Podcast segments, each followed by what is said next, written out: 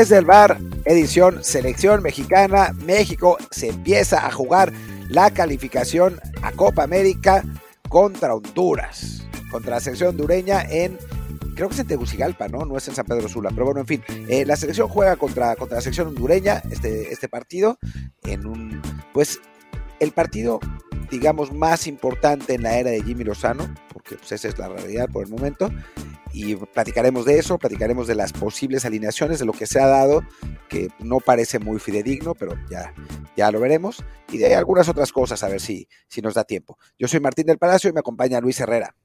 ¿Qué tal Martín, barra del bar, fans de Footbox que nos acompañan siempre en Apple Podcasts, Spotify y muchísimas plataformas más? Por favor, como siempre les digo, suscríbanse, dejen un review con comentario para que así más y más gente nos encuentre, como hizo por ejemplo David El Piojo López, así puso él su Spotify, que comenta, excelente podcast, siempre los escucho, son unos ngones, no, no puso más. Unos dalgones, ah, muy bien. mejor, puede ser, quién sabe. Y también José Luis Rothven que nos dice, no puedo creer que alguien se acuerde del Gaby García de mis chivas. ¿Qué edad tienes, Martín? Ja, Es que me gusta mucho el, fútbol antiguo, el fútbol de antaño. Entonces, no, si cuando estaba el Gaby García yo ya estaba grande. O sea, ya era... a los 90 finales, quizá a principios de los Finales de los 90, sí, algo así. Es que eso, se, nos olvida que parte de la gente que nos escucha nació a finales de los 90 o principios del 2000 y sí lo, lo ven como algo mucho más lejano que para nosotros. Pero bueno, también recuerden que estamos en YouTube, en el canal Desde el Bar POD, para los programas de los lunes, que también están en audio, pero bueno, si los quieren ver en, en video un ratito, los lunes se pueden ver ahí. Y que en Telegram estamos como Desde el Bar Podcast, donde, por, cierto, este fin de semana pues vamos a poder ahí comentar con ustedes de el México-Honduras, por supuesto, de el Gran Premio de, Las Vegas, que habrá la quali esta madrugada, del Mundial Sub-17 en el que México se juega el pase ante Nueva Zelanda. Entonces, ahí en Telegram vale mucho la pena comentar y transmitir sus emociones del deporte mexicano. Únanse a nuestro canal de Telegram. Pero bueno, hablemos de la selección, hablemos de este partido contra Honduras, eh, un juego que a priori México pues debería resolver eh, la última vez que se enfrentaron, ganó México en eliminatoria 1-0, con un gol que le dieron a Edson Álvarez, pero que realmente fue autogol, en una situación complicada eh, para Tata Martino, ya la presión estaba muy fuerte eh, sobre él, México tenía que ganar sus partidos para asegurar el, boleto al Mundial, ese de Honduras, no me acuerdo si fue la calificación, pero creo que sí, creo que, ese Honduras nos calificó ya directamente al Mundial, se gana eso, 1-0 en un partido que la verdad eh, no tuvo mayores problemas, o sea, México dominó por completo, creo que Honduras no tuvo ni una eh, para, para marcar, al final se, termina ganando. Y esta generación hondureña, pues no es para nada la de los Pavón y Costi, etcétera, ¿no? Es, es un equipo muy inferior, eh, que termina avanzando en la, en la Nations League como el peor segundo lugar de, de los grupos y gracias a un triunfo final 4-0 sobre Cuba.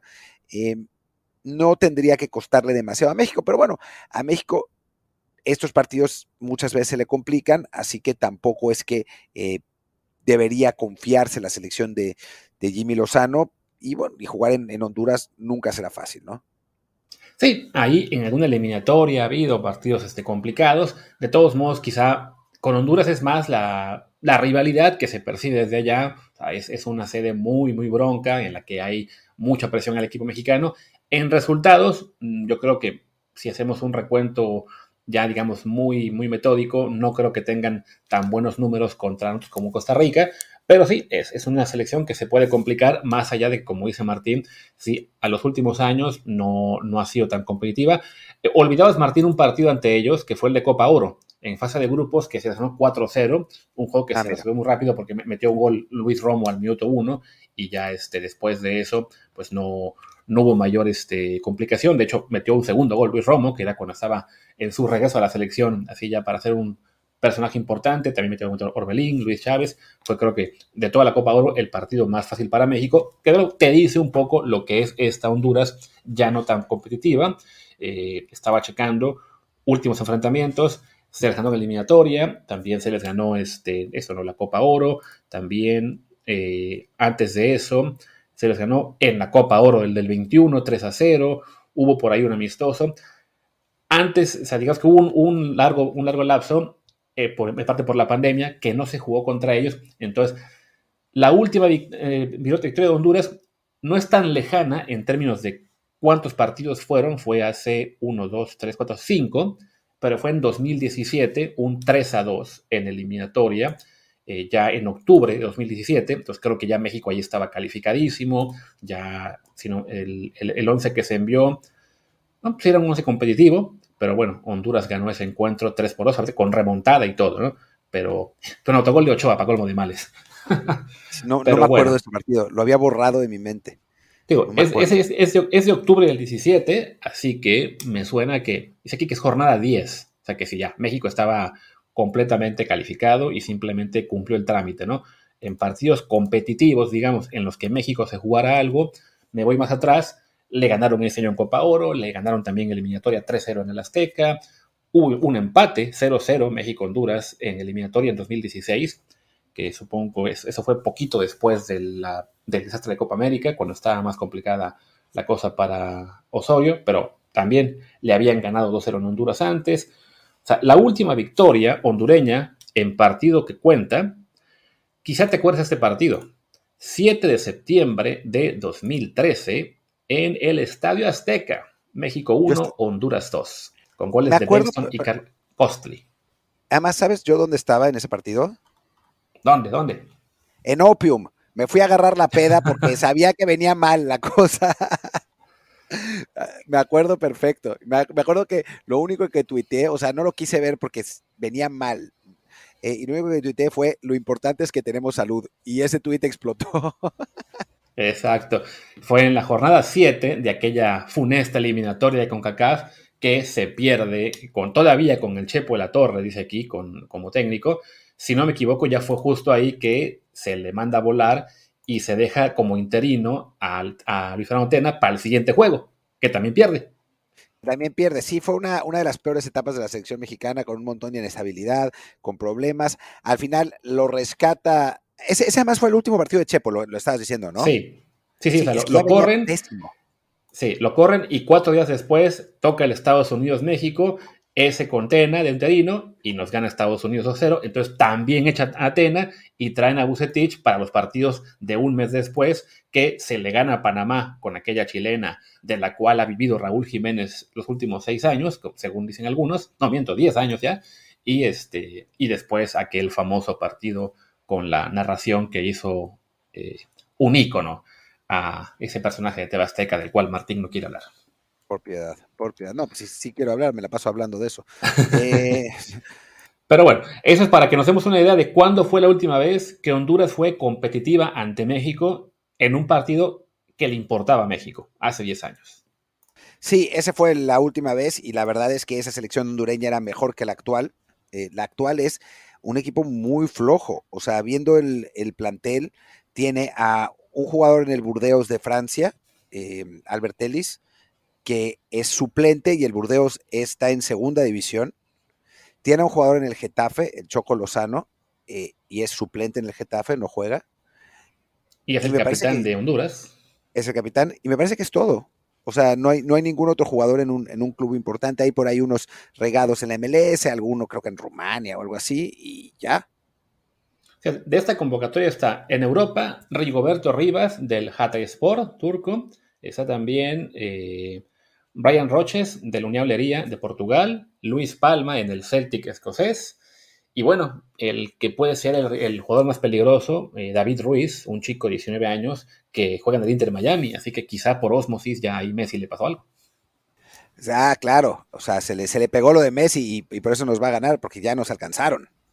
Estoy buscando el del, el del, Celtic, a ver cuánto ha jugado. Eh, este sí ha jugado, ¿eh? Y no ha estado mal, la verdad. Bueno, aunque sea uno. Eh, y mide 1,79, o sea, más que los mexicanos. Ha tenido ocho partidos en, Escocia, cuatro goles, cinco asistencias. son números muy buenos. Deja ver si no es el Celtic B, porque es posible. No, no, sí, sí es el, ya, lo encontré, es el Celtic principal. Es un jugador que estuvo antes de eso mucho tiempo en Grecia, en el Ari Salónica y antes en el Vida.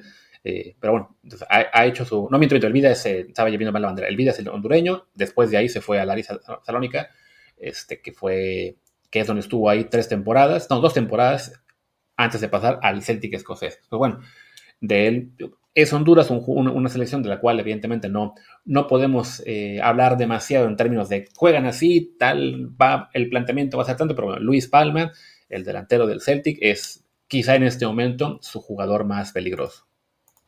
Sí, es, eh, bueno, perdón por apenas conocerlo, pero pues, es que es lo mismo, no, no creo que, que nadie sea un, gran conocedor de la, de la selección hondureña y pues nosotros tenemos tiempo limitado para ver algunos partidos y algunos equipos, no los juegos de, Honduras. Eh, por cierto, si quieren ver... Ajá. Una cosa, Luis Palma, aunque está haciendo, digamos, el de su despegue ahora en el Celtic, con la selección hondureña lleva 10 partidos, un solo gol. O sea, es, es, es un jugador que está despuntando, pero dentro de la escala, ok, está en la liga escocesa y ahora en Honduras empieza a tomar protagonismo, aunque todavía, eh, por lo que puedo ver, no es un impacto espectacular. ¿no? O sea, metió, o sea, jugó los cuatro partidos de Nations League como titular y metió apenas un gol. Ante Granada. Sí, ya. Bueno, en fin. Eh, pues esos, esos son los, los, jugadores más importantes de Honduras. Y bueno, hablemos un poco ahora de la selección mexicana, de lo que puede presentar Jimmy Lozano. Se ha dado una alineación em, que viene de, de, primero de un medio de comunicación de Caliente, la eh, empresa de apuestas, lo que es un poco raro, pero bueno, ahora Caliente sacó su medio de comunicación que decía en exclusiva eh, que iba a dar la alineación. Y después Ricardo Peláez hizo un análisis, pero no sabemos si fue un análisis por lo que le, lo que le hayan dicho a él desde dentro de la concentración de la selección o basado en esa alineación. Entonces, es, digamos, es difícil saber. La razón por la que dudamos tanto es porque, uno, ninguno de los insiders la ha traído, y dos, es una alineación que es rara. Eh, y, tres, y tres estamos grabando este episodio en jueves por el mediodía mexicano, aunque ustedes, quienes estén escuchándolo, lo están escuchando apenas en viernes por la mañana. O sea, se está grabando con un día de, anticipación. Pues bueno, si resulta que ya durante la noche mexicana Orbañanos o Araige sueltan otro 11, pues ya no, no será tan eh, ideal este análisis, pero bueno, es, es, con, es, con, lo que contamos y también para poder sacar este episodio a tiempo para que ustedes lo oigan previo a la, al, al partido. Que vaya, digamos que es una alineación que diga, los, primeros siete jugadores, todo es lo normal, ¿no? O sea, Ochoa en la portería, la defensa habitual con Jorge Sánchez, César Montes, Johan Vázquez y Jesús Gallardo. En el centro del campo era Edson Álvarez y la duda entre Luis Romo, Luis Chávez o Eric Sánchez. Ya es la parte de adelante la que es muy extraña porque nos la vendían como una especie de 4-4-2 o 4-2-4, distinto a lo que ha usado Jimmy Lozano siempre, con Chucky y Antuna en las bandas, también digamos dentro del normal, pero adelante Henry Martín y Julián Quiñones. Sí, que, o sea, quizá, digo, no, no es imposible, ¿no? Que quizá eh, Jimmy quiera aprovechar la dupla que han formado en América. O sea que la verdad es que les ha salido bien y no es que Honduras sea un rival europeo, no, no, no estamos hablando de que la, la, calidad de estos hondureños vaya a ser muy distinta a la que enfrentan los americanistas en Liga MX, de hecho peor tendría que ser. Pero, pero está raro, ¿no? Está raro salir en un partido de visitante con cuatro jugadores de ataque.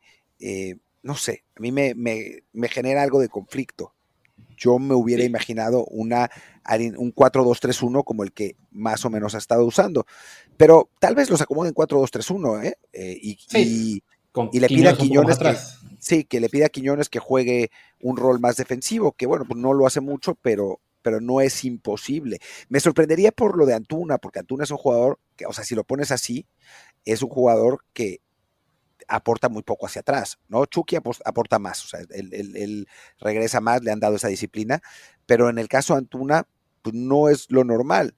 Estarías apostando a que, bueno, pues vas a tener totalmente el control del balón y, ellos no van a atacar con tantos. O sea, supongo que va por ahí y presionarás arriba.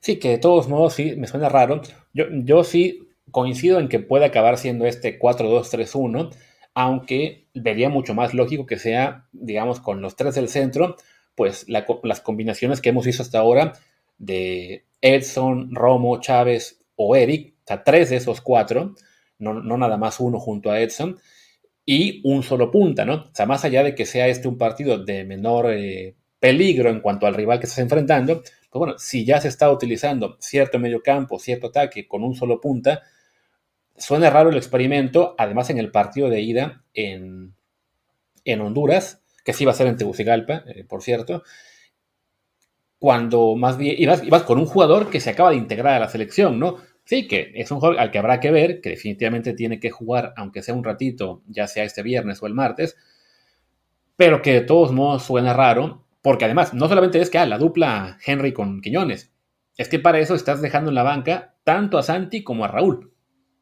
Sí, que es raro, ¿no? Porque es a quienes ha estado usando constantemente.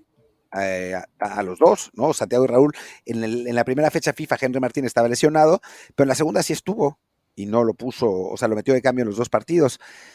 No sé, es, sospechoso. Y además podemos añadir a, a todo este esta ensalada de factores que los insiders se han equivocado todas las veces que han tratado de predecir la alineación de México.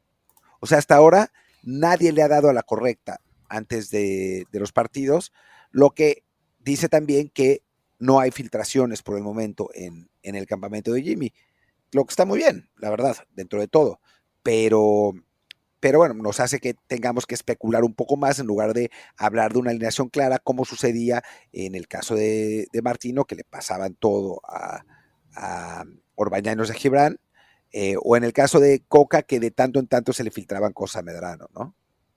Sí, creo que de momento ha sido algo un poco más hermético. Bueno, es probable que esto que ustedes estén escuchando ahora quede un poco desfasado si alguien ya eh, filtró y además, digamos que se hizo masivo y que todos los insiders hubieran coincidido este jueves por la noche con otro 11. Pero bueno, a fin de cuentas, la, aquí digamos la, la duda está Luis, adelante, ¿no? Igual Luis, los insiders han fallado. O sea, sí, sí. aún, aún, o sea, lo han dicho, esta es la alineación y no es. ¿No? O sea, les, o sea, ¿te acuerdas que habían publicado la vez pasada en el primer partido que era un hecho que Santi era titular y terminó saliendo Raúl? Y, y después lloraron y lloraron y cómo no ponen a Santi y toma, sale Santi contra Alemania. Entonces, yo, yo tomaría en este momento las cosas con, con cierta cautela, eh, porque sí, no hay nadie que haya podido tener ese acceso al que suelen tener normalmente los insiders en los cuerpos técnicos de, de las elecciones. Así que eso, con, con mesura eh, por el momento. Creo que, que, vale, vale la pena decirlo. Ahora, podemos hablar de la alineación que nos gustaría a nosotros, ¿no? Sí, que de entrada creo que coincidimos en que tiene que ser el mejor once posible. O sea, aquí sí no te guardas nada para el segundo partido, es un partido oficial, te estás jugando en buena medida el pase a la Copa América, aunque el derrotado tendrá aún una chance de meterse en playoffs, pero bueno, ya ganas y estás dentro entonces sí, se tiene que ir con el mejor once posible. La portería y la defensa ya está definida, creo que ahí sí no, no habrá cambios hasta que Julián Araujo realmente rebase a Jorge. Y recordemos, Julián, hablábamos del el lunes o martes, eh, está jugando un poco menos en Las Palmas, así que no creo que, que, de momento eso le sirva para quitarle el puesto a Jorge en la selección. Lo que son César Johan y, y Gallardo están hiperfijos, lo mismo que Ochoa. Y ya en el medio campo, sí creo que de entrada yo sí me iría con el, con el triángulo de eh, Edson, Chávez y Eric Sánchez. Sí, yo no sé, yo pondría a Romo en lugar de Eric Sánchez. Eh, por toma en cuenta que Eric Sánchez, por otro lado, un, por cuestión de momento, ahora mismo Eric anda muy bien, sobre todo cuando ahora que hasta goleador está resultando, o sea que puedes dejar a, a Edson y a Chávez ¿cómo se dice? Como el doble pivote y a Eric un poco más adelantado. Sí, no sé. Yo insisto, es, estos partidos me parece que se ganan con. O sea, el de, en el de vuelta estaría de acuerdo, en el que se juega en México. En el de ida yo jugaría con un equipo más físico. Pero bueno, después eh, Eric Sánchez jugó muy bien con Alemania, ¿no? Contra Alemania, así que bueno, no, no puedo decir nada. Cualquiera de los dos estaría bien, pero sí, me parece que tendrían que jugar los tres, no dos. Exacto. De las bandas que se comentaron de Chucky y Antuna, también lo veo razonable. Chucky creo que es el único indiscutible en este punto de, de, la, de los extremos. Y Antuna, pues con sus, eh, con sus cualidades y sus defectos y sus limitaciones, pues sí ha sido el, el, extremo mexicano más consistente ante rivales de la CONCACAF, más allá de que eh, creo que a largo plazo su rol es más bien de ser un recambio que entre a partidos en los cuales hay más espacios. Sí, Sí, la verdad es que sí. O sea, podríamos ver a eso, a Quiñones por una banda, a Chucky por la otra y a Santi en el centro, ¿no? Que eso es lo que tendría sentido. Digo, yo sé que Antuna contra rivales de la CONCACAF se vuelve garrincha y también contra Alemania, de algún modo extraño. Eh, pero bueno, por sus resultados últimamente Alemania es como medio un equipo de la CONCACAF. Em, pero, pero, sí, pero en la práctica, o sea, pero en la práctica, digamos que el mejor, la mejor delantera que tenemos tendría que ser esa, ¿no? Eh, por, por, momento también, si vamos a hablar de momento de forma, aunque Santi haya bajado un poquito en los últimos partidos, pues sí tendría que ser eh, Chucky, Santi y Quiñones, ¿no? Aunque Quiñones, como decía hace unos días el buen prócer eh, Wherever, no está en tan, tan, tan buen momento como cuando se decidió llamarlo, pero sí, creo que yo, yo creo que Quiñones para verlo en selección, lo quiero ver entrar de cambio. O sea, creo que sí, ponerlo como titular desde el primer partido también se me hace un poco un exceso. Entonces, por ese lado, sí, eh, también yo mantendría a Antuna o a Orbelín en su defecto, que, es otro que también está en, buena forma y que puede jugar él por izquierda y mover a Chucky a la derecha. Y en el, en el caso del 9, pues sí, yo me iría con Santi porque también esta, entre comillas, mala racha que se está hablando de eso, pues son cuatro partidos en un lapso de tres semanas, bueno, ni siquiera tres semanas, en, un lapso de 16 días, que lo hemos comentado, cualquier delantero puede tener esos pequeños baches, pero si antes de eso había estado metiendo goles en 10 partidos consecutivos, pues tampoco es para volverse locos, ¿no? Y que además creo que a Santi le vendría muy bien este partido también pensando a futuro en curtirse en una cancha complicada, hostil como será la hondureña aunque también podríamos decir que le vendría bien el de vuelta para resarcirse ante la afición mexicana, hacer un par de goles y que todo el mundo esté feliz con Santi otra vez, ¿no? O sea, si es que quiere rotar a los nueves. Sí, también. Eh, y creo que, bueno, pues como es un partido, eh, es un partido en el cual de entrada no tenemos aún la alineación y ya está muy hablado eh, que es el juego que nos define en la Copa América, pues yo diría que hagamos una pequeña pausa y al regreso hablamos ya de la fecha en general, de lo que se está jugando también en el resto de Nations League, en Sudamérica, en Europa, etc. Ok.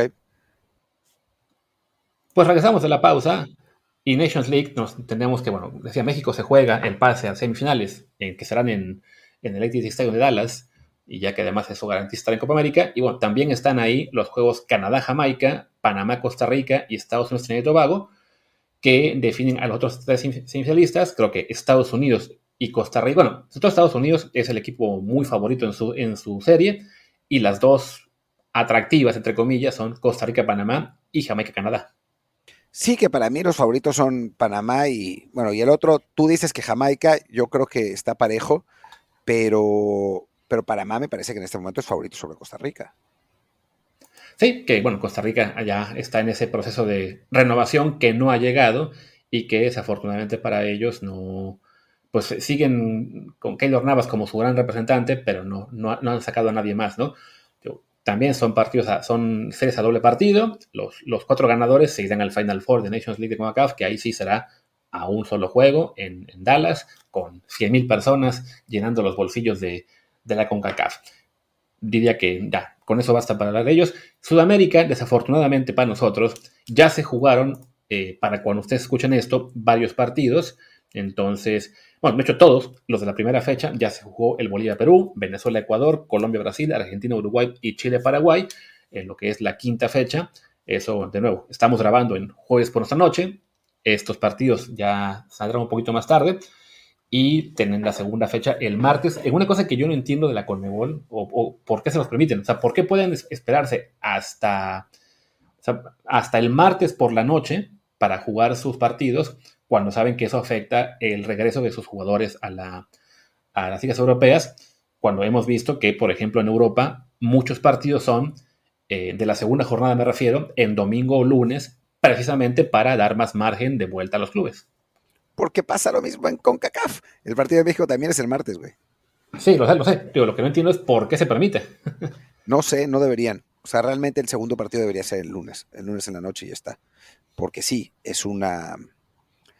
Pues es un riesgo absurdo, francamente. Eh, y, y, llegan, llegan cansados, pierden su lugar. O sea, y no sé, yo, yo, yo también estoy en desacuerdo. Supongo que la idea es que si es una jornada de dos partidos, sea para que los equipos puedan utilizar a sus mejores jugadores en ambos, ¿no? O sea, porque al final de cuentas tienes em, sábado, domingo, lunes y martes, son cuatro días de descanso que bueno, en principio y utilizando pues como las reglas de, las competiciones internacionales, pues sí te alcanzan, ¿no? Para, para recuperar a esos, a esos futbolistas. Pero sí, a nivel calendario internacional es un poco absurdo, la verdad. Sí, que además recordemos que en CONCACAF van a jugar viernes y martes, en Comebol es jueves y martes. ¿no? jueves y martes, que tienen cinco días.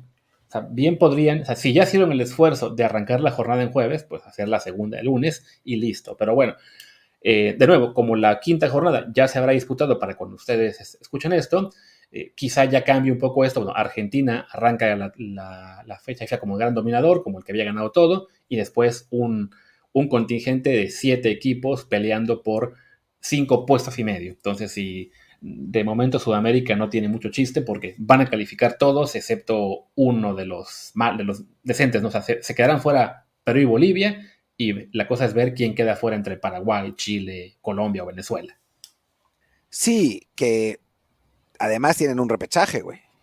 Además. Entonces, Entonces tienes, tienes a los seis calificados, o sea, en realidad, yo el otro día estaba escuchando un podcast de fútbol sudamericano y decían que hay una, una eliminatoria, espera, ahora te digo exactamente, que hay una eliminatoria para los equipos top, digamos, que son Brasil, Argentina y Uruguay, que bueno, esos van a ir seguro al, Mundial y se están peleando la, pues el, el primer lugar de la, de la zona. Después otra eliminatoria para Colombia, bueno, Colombia, espera, aquí está, Venezuela, Ecuador y Paraguay o algo así, que son los que los que se van a buscar el otro, los otros boletos directos, y después otra más de los últimos cuatro para buscar el medio boleto. Eso es lo que, sí, que sería en este, en este momento sería Paraguay, Chile, Perú y Bolivia. Pero digo, es, es una cosa de que realmente esto sería entre Paraguay y Chile, básicamente. Sí, bueno, los peruanos, quién sabe, porque seguramente echarán al técnico que tienen, a Juan Reynoso, contratarán a Gareca otra vez y Gareca les volverá a hacer el milagro de ponerlos a las puertas del, Mundial, ¿no? Como lo hizo ya en las, en las últimas dos.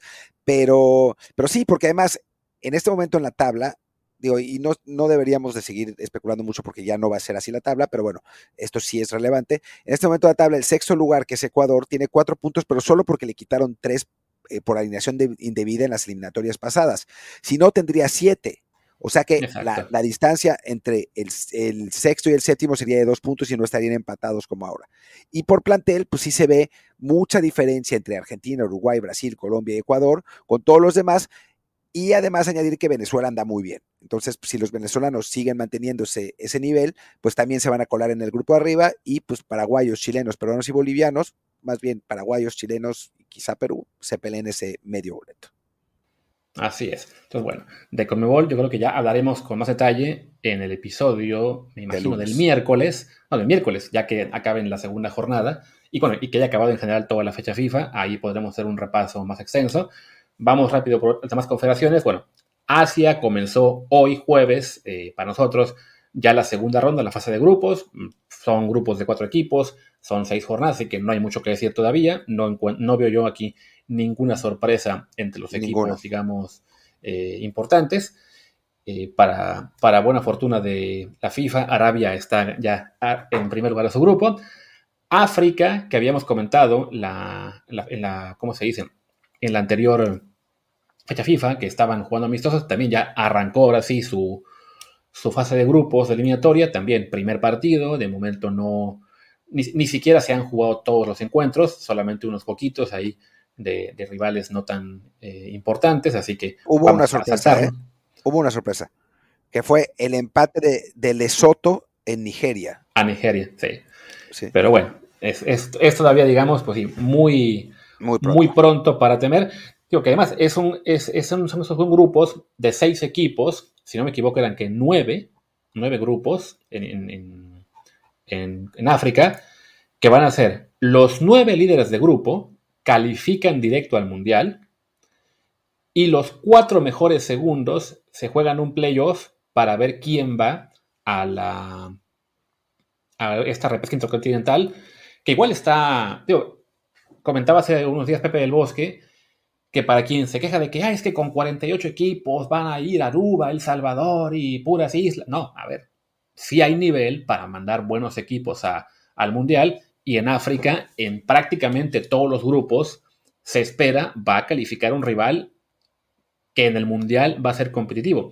puede pasar que por ahí en algún grupo, como justo ahora viste, ¿no? que Nigeria empató con el otro, bueno, que el equipo importante quede fuera, pero en teoría sí, el nivel nos da para que califiquen equipos buenos. Pero a ver, yo creo que aquí hay algo que no va, porque dices que califican al Mundial los nueve primeros de grupo. ¿Cuántos equipos africanos van a ir, güey? Por eso nueve. Y después los cuatro segundos lugares, ¿qué van a hacer? Se juegan entre ellos un playoff para ver quién va al playoff intercontinental. O sea, África podría tener 11 calificados. No, no, este, 10. O 10. Igual son muchos, ¿no? Pero el, nivel que traen, o sea, viendo cada grupo, no, son, o sea, no es que exista el riesgo de que vayan a calificar, eh, ¿cómo se dice? Puros equipos, o sea, muchos equipos de, de, bajo nivel, ¿no? O sea, en casi todos los grupos hay bastante nivel para que vaya un equipo fuerte, ¿no? O sea, en el, en el A estaba Egipto, en el B está Senegal, en el C está Nigeria, en el D Argelia y Camerún, o sea, uno de los dos se puede quedar fuera, no, perdón, Angola y Camerún, entonces Camerún, el bueno, en el E está Marruecos, en el F está Costa de Marfil, en el G está Argelia, precisamente, en el H Túnez y en el I Ghana, y Mali. O sea, sí, seguramente habrá alguna sorpresa y, calificará por ahí un país que nadie espera, pero en términos generales, África sí tiene para mandarte 10 equipos decentes a una Copa del Mundo 48. Son un chingo, de todas maneras. Pero bueno, en fin, son, también son un chingo de equipos en total. Así que bueno, es lo que es. O sea, por lo menos digamos que los africanos 7, 8, 9 y 10 sí pueden ser competitivos un poquito más que los de CONCACAF 5, 6, 7. Sí, de acuerdo, totalmente, absolutamente. Sí. sí, Y bueno, ya para cerrar este episodio con esta mini previa de fecha FIFA, tenemos que en Europa están todavía en eliminatorias, pero para la Eurocopa, ahí todavía no arrancan la, fecha, las del Mundial. Y bueno, para cuando estamos grabando, ya España le ganó a Chipre, Georgia y Escocia empataron a dos, eh, Hungría está perdiendo con Bulgaria, pero bueno, el grueso de partidos importantes, los que sí van a definir ya algunos lugares, eh, se juegan un poquito más tarde, o bien el viernes y el sábado, seguidos de la jornada de domingo y lunes, así que yo creo que sí, que haremos el, el miércoles programa de repaso de la fecha FIFA en general. Sí, eso creo que es lo que conviene. Y el lunes hablamos del partido de México contra, contra Honduras, de las selecciones menores que van a haber jugado un par de partidos más, eh, etcétera. Así está. Pues venga, señores, muchísimas gracias. Eh, salvo que Checo gane la carrera de Las Vegas este sábado por la noche, yo creo que no nos escuchamos sino hasta lunes, donde recuerden, estaremos en YouTube, en Desde el Bar Pod, ahí está el canal, aunque también seguimos aquí en Apple Podcast, Spotify y demás plataformas. Yo soy Luis Herrera, mi Twitter es arroba luisrha. Yo soy Martín del Palacio, mi Twitter es arroba martindelp y el del podcast es desde el bar pod y el Telegram es desde el bar podcast donde podrán disfrutar, conectarse mentalmente a los, al Gran Premio de Las Vegas y a los partidos de las selecciones menores. Gracias y hasta la próxima. Chao.